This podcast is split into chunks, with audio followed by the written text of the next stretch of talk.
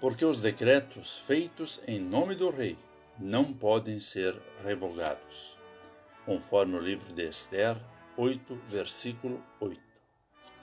Olá, querido amigo da Meditação Diária Castelo Forte 2022, dia 12 de outubro.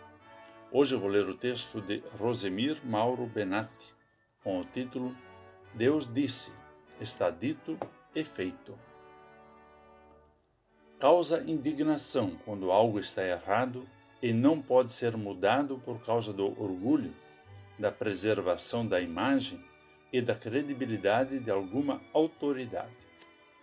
Em casa ou em qualquer lugar, quando algo está errado, precisa haver reconhecimento do erro e a busca do que é certo.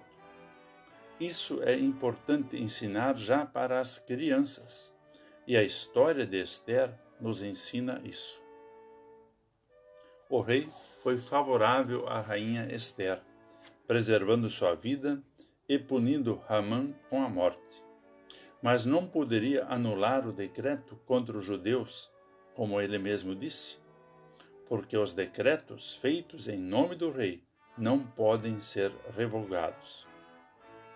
Por isso, reconhecendo que falhou deu poderes a Mordecai para fazer um novo decreto que neutralizasse o primeiro. Os judeus receberam permissão para se defender no dia que Ramã havia determinado para sua destruição. A situação foi resolvida. Os judeus lutariam em autodefesa. Seria mais fácil voltar atrás no primeiro decreto, mas Bom, o fato é que Deus não falhou. Ele mostrou sua humildade, autoridade e credibilidade ao agir para nos salvar.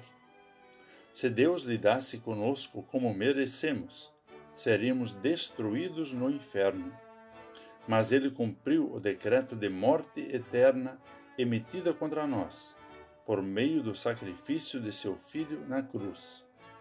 Em Cristo, Deus fez o que prometeu e nos salvou.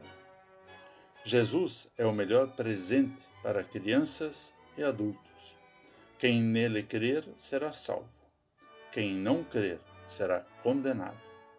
Deus disse, e está dito e feito. Vamos falar com Deus. Senhor Deus, emitiste um decreto para nos salvar dito e cumprido em Cristo.